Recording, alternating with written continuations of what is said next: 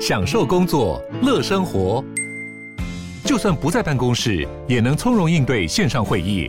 HP Dragonfly 透过专业的 HP Presence 设计，内建降噪及会议快速键，搭配清晰的 Bang & Olufsen 音效，增强音讯及视讯功能。HP Dragonfly 顶级商务笔电，采用 Windows 11专业版，让您在会议中享有最佳的视觉和听觉品质。你要泡什么？要泡茶、泡咖啡，可不要泡沫经济；要泡泡糖、泡泡澡，可不要梦想成泡影；要泡菜、泡饭、泡妞、泡书本，就不要政治人物跟咱们穷泡蘑菇。不管泡什么，张大春和你一起泡新闻。台北 FM 九八点一 News 九八九八新闻台，今天进行的单元周成功的生命科学。周成功老师是我们的来宾，也是呃《生命为什么如此神奇》这本书的作者。他是国立阳明大学的退休教授。呃，《生命为什么如此神奇》副题是周成功教授的十三堂探索之旅。呃，这本书我读了很多遍啊。嗯，恐怕就以我的这个化学的或者是物理的这个基本常识是要还需要更多的讲解，所以我们开辟了这个单元就是周成功的生命科学，请周老师为这本天下文化出版的书，可以说是一本还算是新的书，呃，来做更细腻的解释，呃，让我明白了，我觉得可能很多的听友也会跟着明白一点了。今天我们要从这本书的第四章的一个命题说起，那就是生命运作的化学原理。呃，好像它还嗯跟热力学的定律有关。我们先大致上解释一下生命如何运作，为什么会有这个化学原理摄入其中。好，所以这个我们可以想到，就是说在细胞里，生命的运作其实是包含了无数的化学反应。嗯，好，那这些化学反应呢，我们可以从两个角度来看。有些化学反应是可以自动发生的，嗯，有些化学反应是没有办法自动发生的，嗯，比如说 A 加 B 变成 C 这样的一个合成的反应，嗯，你必须要给予能量啊哈。那所以问题是要需要给予能量的这些化学反应在细胞里面究竟是怎么发生的呢？是，所以细胞必须要提供怎么样？必须要提供能量，那细胞提供能量呢？我们通常用一个比喻，就是说，细胞里在负责这一方面工作的呢，有很多所谓的能量货币。嗯哼，等于是钱。货币就是我们讲的钱，就是钱了啊！就是你等于拿一百块钱去买什么东西嘛？嗯，你拿一百块钱让这个反应能够发生，是啊，这个跟能量守恒定律有什么关系？因为 A 加 B 变成 C。这个反应你要提供能量是啊，那这个能量呢，提供者就是能量货币。嗯哼，等于就是说你用 ATP 释放的能量来帮助这个化学反应可以进行，你不给它能量，它就没有办法进行嘛。所以这个其实还是完全符合这个能量守恒的这个概念。嗯哼，就是能量是在不同的形式之间转换，但是它没有办法无中生有。对对对对，是吧？也没有办法，我说哎，完全消失了，对对对，它也不会消失。对对对，所以很多化学反应，我们制造蛋白质、制造氨基酸这些化学反应都需要能量嘛。嗯，那这个能量谁来提供？是在细胞里只有非常少数两种能量货币啊，一个是 ATP，最主要的是 ATP。嗯，那另外一个呢，我们叫把它叫做高能量的电子。嗯啊，就是这两种能量货币提供了。细胞里满足细胞所有这些需要能量才能发生的化学反应。嗯哼，啊，这是我们我想大家应该要掌握住的第一个概念。是，那第二个概念就比较麻烦，很多化学反应在细胞里看起来它是可以自动发生的，比如说 A 要变成 B，那 A 呢已经是留在这个半山腰，嗯哼，那 B 呢是在山脚下，嗯，那所以。A 到 B 这个路径看起来是毫无疑问的嘛？你一个大石头从半山腰往下推，它就会自动跑到山脚下嘛？自由落体，自由落体嘛？那这个 A 到 B 的这个反应看起来应该是可以发生的，那在但是在细胞里，如果没有任何外力的借助，它是没有办法发生。也就是说，那个石大石头必须先上山。对，就是说它那个路径、啊，在书里面您打了个比喻，说是小明骑个脚踏车，对，然后小，小明已经在山顶了，已经在山顶上了，然后他可以从他身上绑一个绳子，去拽拽另外一个小孩带着脚脚踏车。当他从或者说我们刚刚讲说，嗯、在这个半山腰的大石头，嗯嗯嗯，当小明从山顶上滑落的时候，滑落另外一侧的时候，对，那、这个、原来这一侧的一个小朋友，另外一个小朋友带着他的车就被带到山顶，就被带到山顶了。嗯嗯，那带到山顶之后，他自然而然那个路径就变成很自然的，就可以自动的。是滑下来啊，嗯嗯，那所以这个里面牵涉到的两个概念，前面讲的那个小明从山顶落下，这个反应需要能量，嗯哼，但是呢，另外一个概念就是说，从半山腰的山顶，它无论如何任何反应到山脚下，它都需要爬到山顶上，嗯，那爬到山顶这个步骤很困难，嗯，啊，就说有的时候就是这个能量的供应呢，可能还。不够，不够，嗯嗯，所以在细胞里面所有发生的反应都需要一个催化剂，嗯，哦，催化剂的作用是什么？就是让半山腰到山顶的这个距离啊，嗯、能够缩短。这个怎么做得到？等于就是说，催化剂就想办法把山顶的石头土块慢慢慢慢消减。啊所以山顶就没有那么高了，让山没有那么高，就是让山不会那么高。嗯、是是是，这个当山顶慢慢慢慢变低的时候呢，这个山腰的这个石头就比较容易。也就是说，小明很容易就翻就翻过了，对，就把它翻带翻过去这个山顶，遂行它的滑落的这个呃任务，就会自动的发生了。嗯啊，就会自动发生。所以很简单的讲，在细胞里面所有的化学反应，嗯，几乎没有例外。都需要针对这个化学反应特定设计的催化剂，我们把它叫做过去叫做酵素，是。那现在呢，简称叫做酶，酶叫做酶，那个字有点难写了。有就是喝酒的酒去掉三点水，右边加个每天的每，对，是吧？这个字念念酶，酶就是催化剂，催化剂。它负责把环境变得更友善一点。他针对每一个特定的反应啊，啊，把那个特定反应所需要越过的那个山顶的高度，把它慢慢慢慢消减。老师，你这么一说，我就明白你书里头讲一段话。那段话说是山越高，就表示系统的自由能越大。所以从山顶往下冲的化学反应，自由能是由高变低。其改变是负的值，而代表反应可以自发的进行。对，可以自。对，这个是从另外一个从自由能的观点来解释这个现象啊。嗯。不过自由能那个观点，我觉得比较难来讲，太太太困难。就是，是所以我们就小知道小明骑脚踏车就比较明白。可是还有一个反应啊，这个就是小明下山的同时，当然就把山脚下的那个小孩。跟他一样的啊，带上山顶，完成了反应。对。这个反应，也就是说，这个反应的策略，还是还有个专有的名词叫 coupled reaction，叫做 coupling。coupling，coupling、哦、coupling 的意思就是说，这两个反应，嗯、一个从山顶自由滑下，嗯，这个反应跟从山腰上的这个石头往上走，带到山顶再下去的这个反，嗯、这两个反应是必须用绳子连在一起啊哈。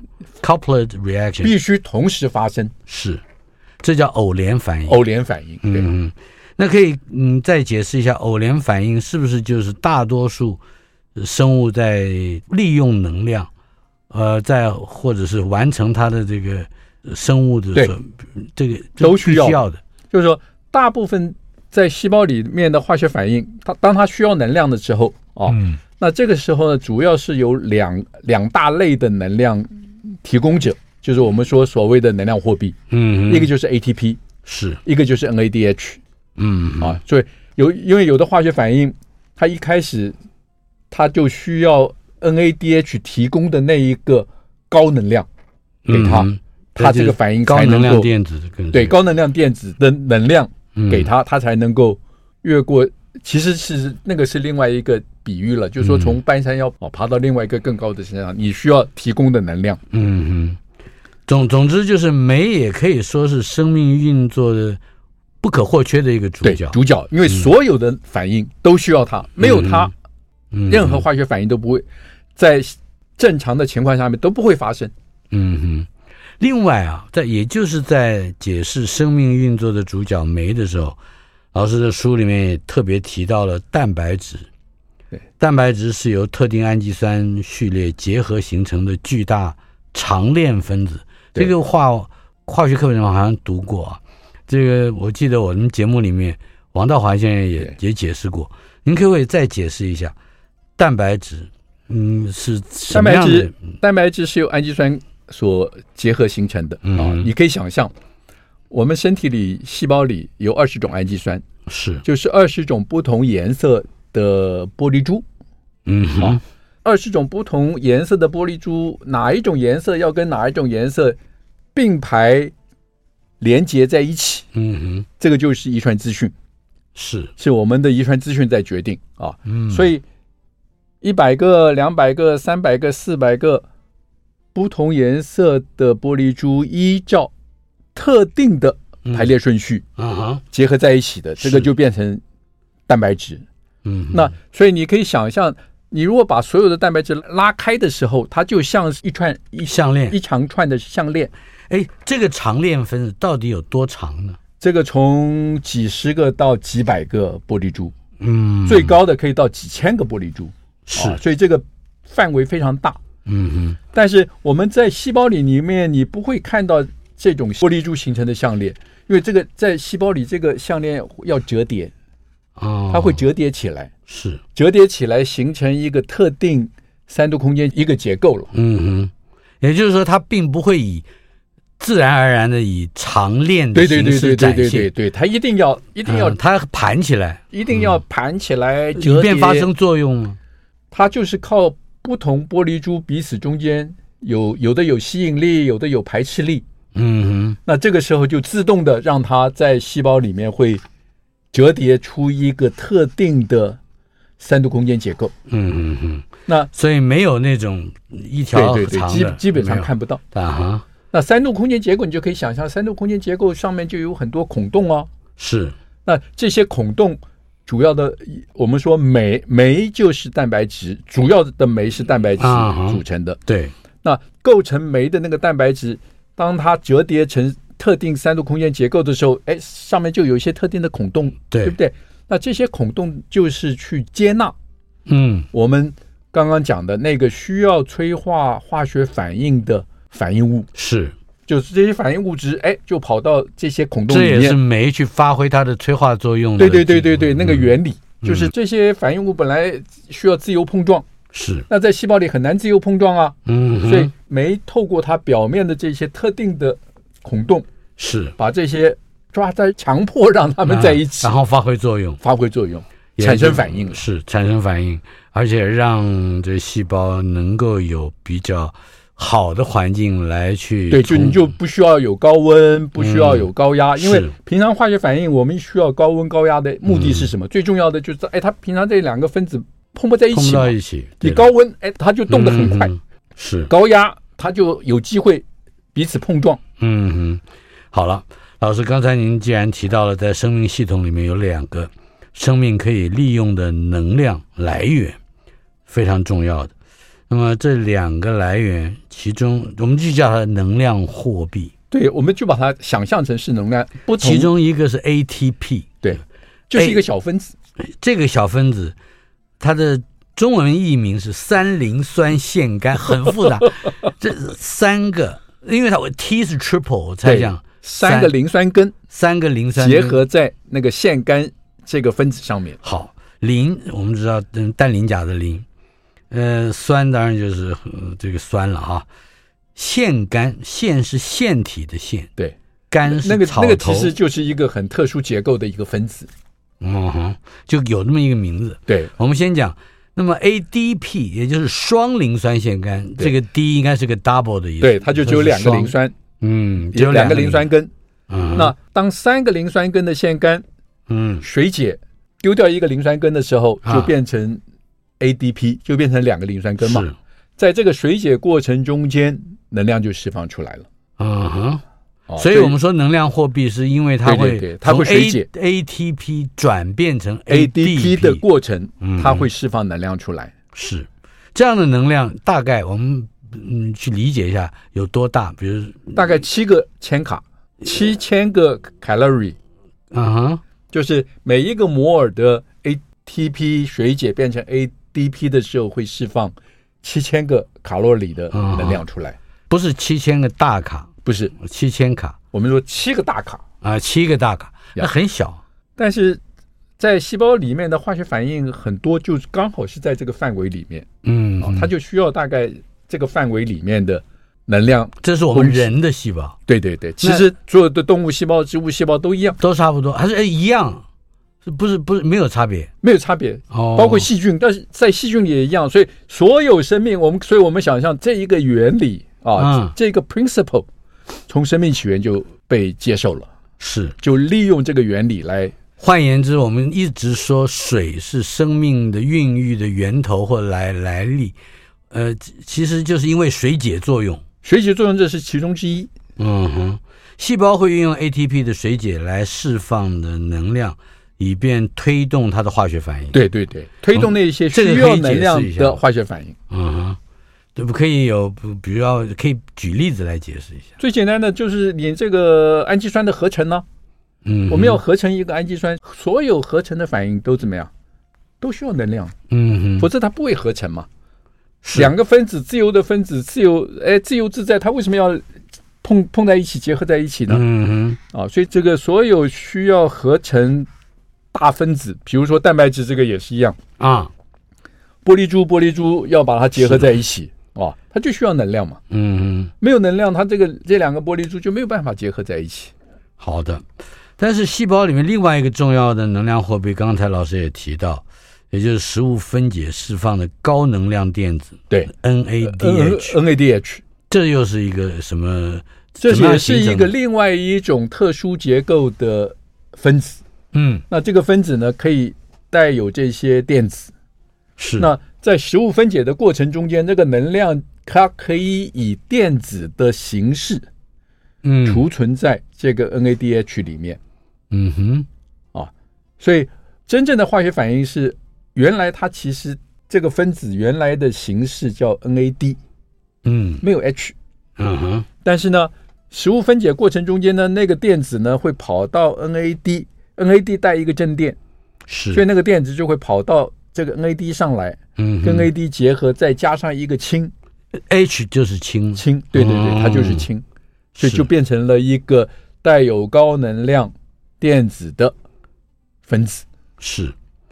细胞能量的转换也，我们我们讲，比如说葡萄糖分解就是这个。的葡萄糖分解这是一种形式。性，嗯那另外当然还有很多，比如说脂肪酸的分解，嗯哼，也是都是这些食物分子的分解的目的，都是在提供一些建构细胞的材料。另外一个最主要的目的就是提供能量。是，但是生物化学界对于这个问题，就是对于呃这个立腺体里面存在着某个化合物来遂行这个作用，是是这样子的吗？还是还是后来还有争议？就是早期大家都是用化学的观点啊嗯来看这个问能量转换的问题。是，呃，比如说 ATP 分解，嗯哼，那这个能量怎么变成 ATP？嗯哼，就说储存在葡萄糖里面的这些能量怎么变成 ATP 这一个能量货币？嗯。啊我们刚刚讲说葡萄糖分解会产生高能量的电子啊，是，那这个高能量电子的能量怎么变成 ATP 呢？嗯哼，这个大概困扰了生物化学家大概几十年。嗯哼，那最早期大家那个脑筋很简单的脑筋想到的解决之道，就是说，哎，这个高能量的电子 NADH 也许是把这个能量用化学的方法释放到一个类似像 ATP 这样的一种分子，啊，然后呢，这个分子呢再分解，把能量转换成 ATP。呃，中间经过这个是化学家们的想象，想象，对对对，没没有实验可以证明，大家找不到啊，大家找不到啊，所以一直到一九七零年的时候，这个时候有一个生物化学家叫 Peter Mitchell 啊，他提出一个理论来，嗯哼，这个理论简单的讲哦，这个理论一开始生物化学家非常陌生。嗯，没有办法了解是什么意思。这个理论到底什么意思？当时的人真的是不了解。这个理论简单的，我们现在简单的解释啊，其实就是所谓的大水库理论。嗯，什么意思呢？就是说，当食物分解的时候，这个能量啊，一点一滴的都向大水库支流水呢，把这个水丢到这个大水库里。嗯嗯。就是流进了水库里了，对对对，都流进水库里。不管你这个流量子是很小的，或者是很大的，嗯哼，都流进水库。在水库下方有一个出口，嗯，这个出口等于有一个发电机啊。那这个发电机就是水库的那个水压，嗯哼，的能量是。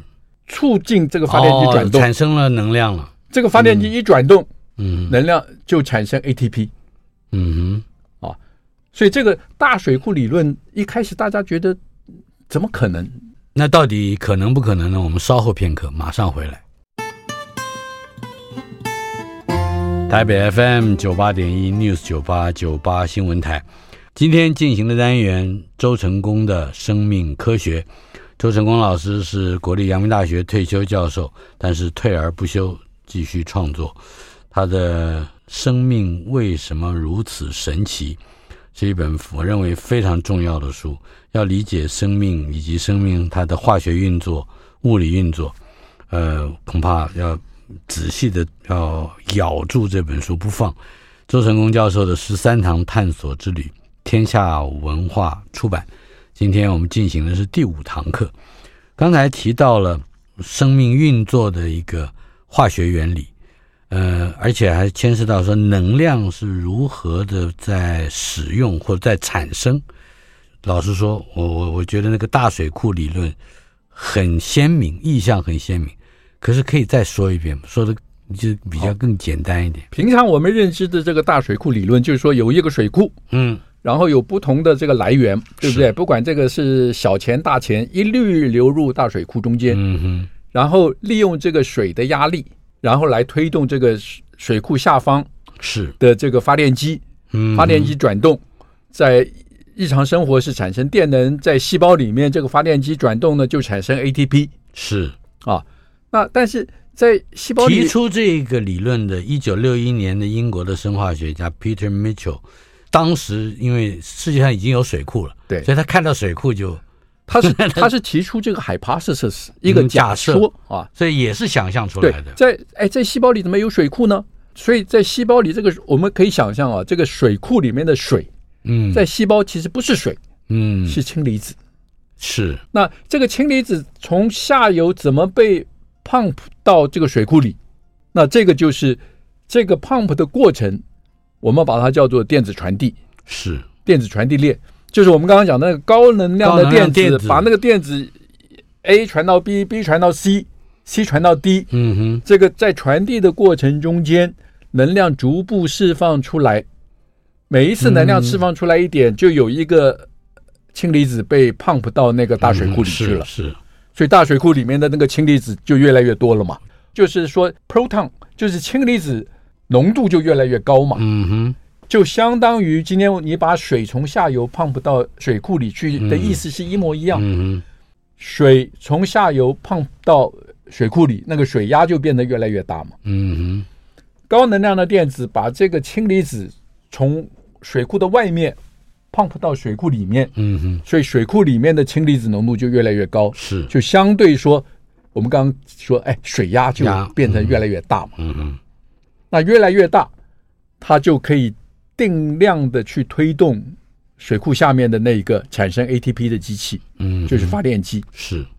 啊，所以是氢离子浓度从水库里面流出来，嗯，因为水库外面氢离子浓度很低，嗯哼，所以浓度高的氢离子从水库里面经过这个孔洞，它只能经过这个孔洞流出来，嗯，那在流出来的过程中间，我们可以想象，有一个发电机就在开始转动。嗯嗯那这个发电机转动产生的不是电，而是 ATP，嗯哼，也就是我们讲的能量货币。就我们讲的能量货币，就供给细胞使用。也就是说，能量是以细胞膜是两边，如果我们讲以细胞来解释的话，在立线体，嗯哼，在立线体两边的浓度差对氢离子浓度。嗯哼，啊所以这个是这个里面是大家比较不太容易想象的。但是呢，嗯我们如果回到我们在讲真核细胞的时候，这个立腺体怎么来的？这立腺体是吸收来的，吞进来的，吞进来的。对，哦别的细菌，对，所以嗯这个等于是从细菌开始，它就是保存了这样的一个大水库嗯哼，理论来我们就把产生能量的机制。就把细菌想象成是一个具有发电机装置的水库。一个水库嗯哼，啊，就是所以这个高能量的电子呢，就会把这个水库外面的氢离子嗯哼胖到这个水库里面。嗯哼，好。那么这个一九六一年形成的理论，到后来取代了大家去寻找那个有一个特定化合物，对对，那个就等于是完全被推翻了，过时了的一个，就完全被推翻了。嗯哼，好。那么氢离子浓度差，那这个浓度的差别是一种能量，就等于是一种水库嘛，就等于是水库的水。压嘛。嗯是，如果这个水库里氢离子浓度越多，表示这个水库里储存的这个水位就越高嘛。嗯哼，那越高不是水压就越大吗？嗯哼，那，产生的能量货币就越多嘛。嗯。所以这个其实是非常简单的一个比喻。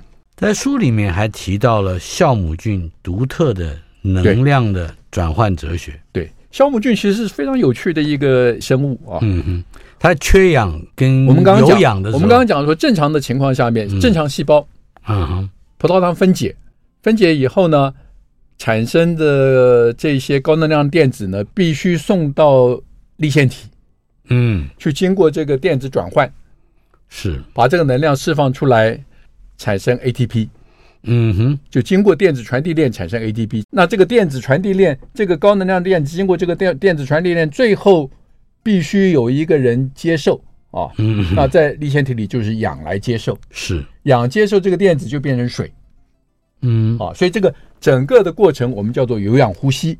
是的，所以当葡萄糖经过有氧呼吸的时候，它可以完全分解，变成水跟二氧化碳，嗯所以所有的能量都会释放出来。另外呢，如果它不经过粒线体，葡萄糖经过简单的分解反应，它就变成在我们的细胞里也也有这样的情况啊，它就变成乳酸，嗯哼，就丢掉了。那这个时候它也会产生能量，但产生的能量就非常少。是，就是没有有氧呼吸，我们叫糖解反应；不进行有氧呼吸的糖解反应，只产生两个 ATP。嗯哼，但是呢，糖解反应再继续经过有氧呼吸，就会产生三十八个 ATP，嗯，就那个能量是差不多是差不多二十倍。二十倍啊，嗯，好，那我们现在问题就来了：酵母菌在有氧存在的时候，我们哎。过去认为有氧呼吸，因为它需要氧嘛，是，所以没有氧存在的时候，它就没有办法进行有氧呼吸，对不对？嗯？它就只能进行糖解反应，嗯，产生发酵，对，发酵产生两个 ATP。嗯嗯。好，那我们现在问题来了，酵母菌在没有氧，它当然是不会进行有氧呼吸。对，那酵母菌在有有氧存在的时候，嗯，理论上来讲，它应该是走有氧呼吸啊。是，但是嗯这个包括我们所有过去的教科书里面都写错了。嗯，酵母菌什么时候才行无氧的分解反应？糖解反糖应。解反应，我们过去都教科书里都写说，哦，酵母菌在没有氧存在的时候，它才行糖解反应。嗯哼，那其实不对，酵母菌在有氧的时候，它也它也行糖解反糖解反应，嗯哼，产生酒精。那这个就变成是我们刚刚讲的，就是矛盾呢、是，就说为什么有氧的时候，酵母菌不去利用有氧它为什么会做选择？产生更多的能量嘛？嗯哼，它为什么就很轻易的把这个能够产生能量的这个途径把它放弃嗯啊？产生两个，ATP。舍弃高效率的对对对有氧呼吸，对对不对？那我的嗯解释很简单啊，嗯我说这是生物界的一个通则，常见的，就是能偷懒就偷懒，因为有氧呼吸很麻烦啊。嗯，有氧呼吸我们刚刚说，葡萄糖糖解反应以后的那个分子要经过一个什么克氏循环要。然后产生高能量电子，要跑到这个粒线体，经过电子传递链。嗯，电子传递链有一百多个蛋白质形成的，所以你要非常有效的做电子传递链，你这一百多个蛋白质必须不断的制造，必须不断的把它组合，嗯哼，形成有功能的，才能够行电子传递链嘛。嗯哼，所以但是所以很麻烦，很麻烦哦。那我们想，其实有一个很简单的关键的。这个想法就是，酵母菌用葡萄糖，酵母菌那个葡萄糖从哪里来的？一定是外面的嘛，嗯，一定是环境里面的嘛，是吸收来的，吸收来的嘛。酵母菌自己不会做葡萄糖啊，所以葡萄糖一直是外面来的。嗯，那所以我在书里面我用了一个比喻，我说你家里啊，嗯，你家门口如果有一堆摊贩，嗯，免费供应你早餐。中餐、晚餐，嗯，我就问学生，我说你家里还要不要开火？其实不行，可以不要，你不要开火，是免费的嘛？是啊，是啊，哎，重点还是免费的。开火很麻烦啊，嗯，对不对？开火，开火，你要去买菜，你要去煮，你要去烹调，嗯，很麻烦的事情啊。是，今天外面有人免费给你，那什么情况之下，这个酵母菌会得到免费的，或者说就是不是啊？就是酵母菌如果周围有，比如说果汁。嗯，果汁里面就有很多葡萄糖嘛，是。那这些葡萄糖对酵母菌来讲都是都是免费的，嗯，所以他就用这个葡萄糖，他就直接很简单分解，拿到一点点能量就够了，嗯，就变成酒精，是。一直等到他什么时候才需要进行有氧呼吸？到没有葡萄糖用完了，没有葡萄糖的时候，葡萄糖用完了，嗯哼，那他非得自己自己开火，嗯哼。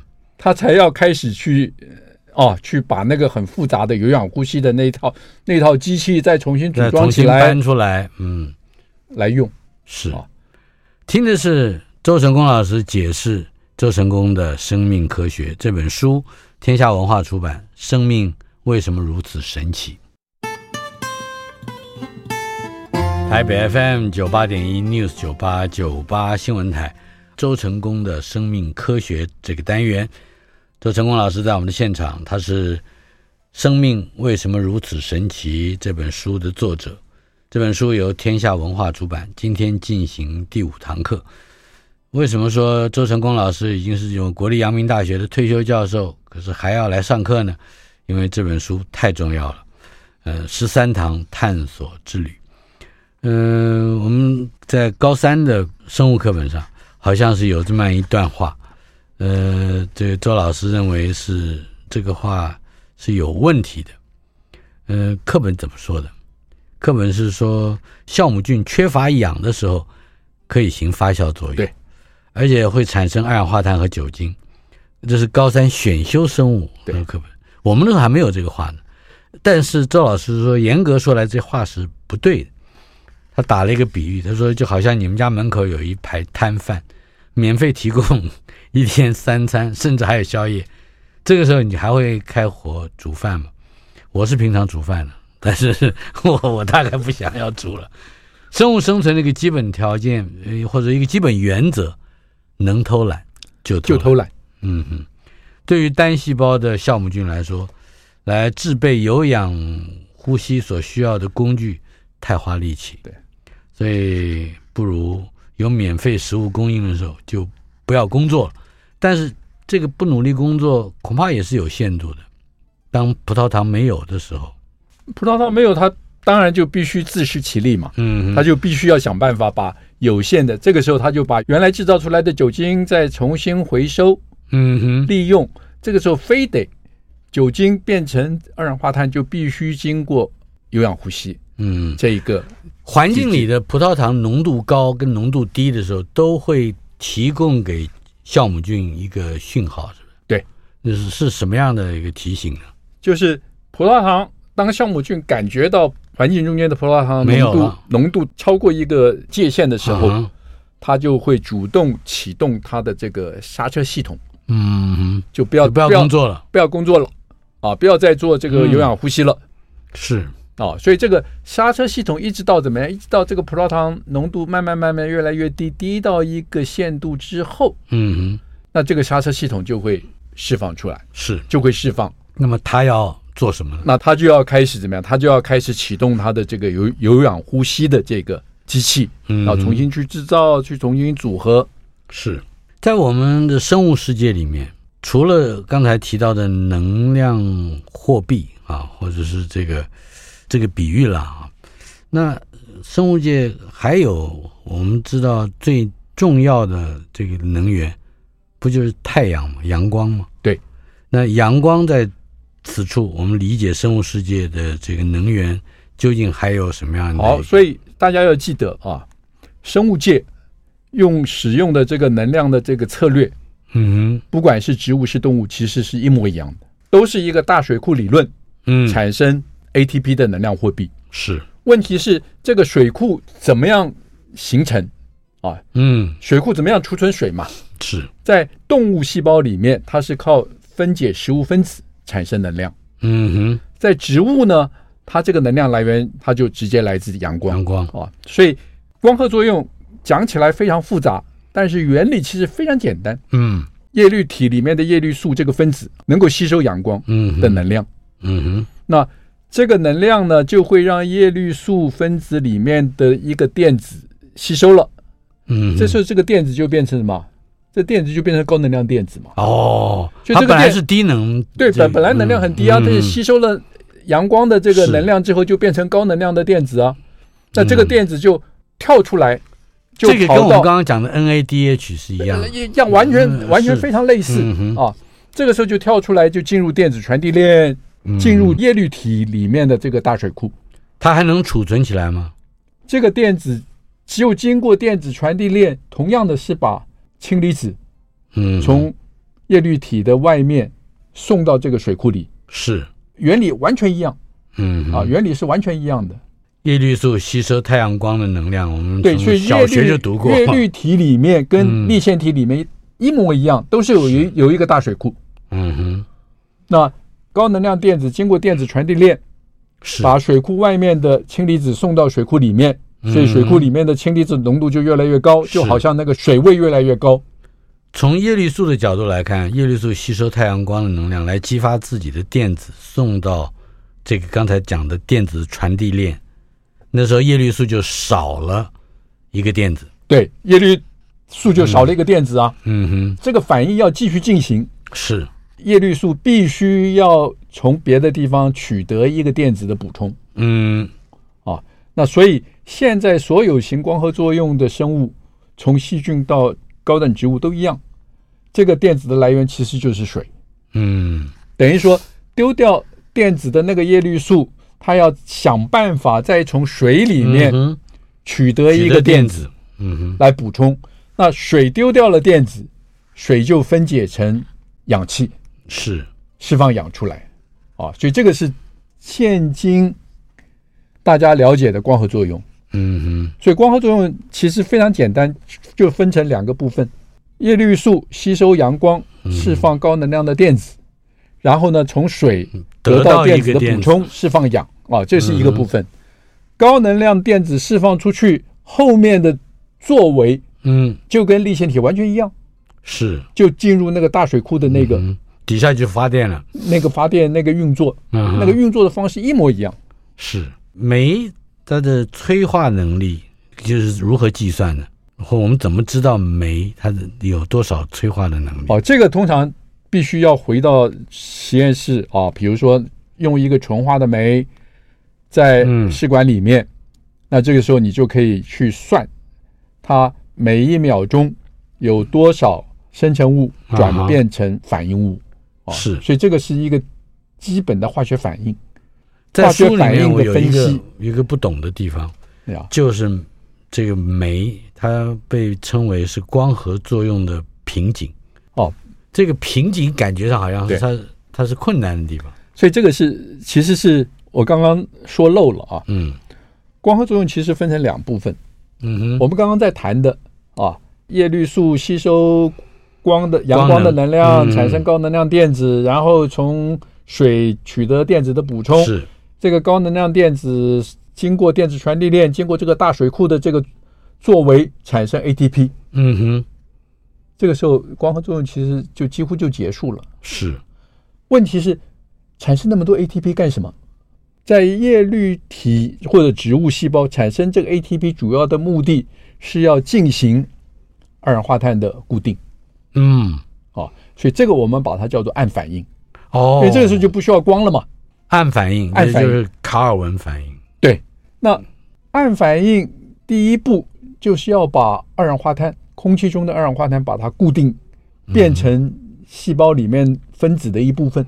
嗯哼。这个是非常非常困难的一个化学反应，是，所以它需要一个很特别的一个酵素来催化，一个酶来催化。嗯哼，那这个酶名称很长，我们通常就把它简称成成 Rubisco。Rubisco。那这个酶非常有趣，嗯，因为这个反应太困难了，它是一个特殊的酶，就是它是一个特殊的酶啊。这个反应太困难了，所以呢，这个酶呢，它催化的能力呢。是我们说是也是我们生命世界里面催化能力最差的一个酶哦啊，所以这个反映出来，这个酶的含量，嗯，在地球上是所有生物世界里面含量最多的，嗯啊，那我常常就问学生，这个酶的含量最多，反映出一个什么样的线索？嗯，那其实答案很简单。它需要这么多，表示它催化能力很差。嗯，个别的能力很差，个别能力很差，所以它才要这么多嘛。对，它以量取胜。嗯，哦，它以量取胜。嗯，所以这个酶一直到现在，很多人还在试着想用这个酶，嗯，的催化能力来做二氧化碳的固定。嗯，好。我们现在说温室气体，对不对？不是二氧化碳太多吗？嗯哼。那光合作用的暗反应的第一步就是把二氧化碳把它转变成五碳糖的一部分嘛，嗯哼，就把它固定下来，变成糖，细胞可以利用的糖。那催化的反应第一步就是 Rubisco，嗯，那怎么改善细胞的 Rubisco 的催化能力，嗯、让它有效率？对，这个变成是现在很多研究的一个重点。是，访问的是周成功教授。今天我们进行的单元周成功的生命科学。这是我们的第五堂课，呃，正好也是《生命为什么如此神奇》的第五章，呃，还有很多名词啊，有的没听过，有的我一直误解。但是无论如何，呃，生命的运作形式以及它和化学或物理的关系，我们只有一步一步的探索。就像今天周老师所打的比喻，小明要上山，要带了一个友伴上山，怎么办呢？他自己要先爬到山顶上去，然后用自由落体或类似自由落体的形式滑下去，也许可以再带个一个人、半个人的。如果我不曾走过这一边，生命中还有多少苦和甜美？那风中的歌声。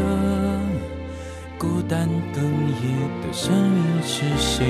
回忆中那个少年，为何依然不停地追？想要征服的世界，始终都没有改变。那地上无声蒸发我的泪，黑暗中期待光线。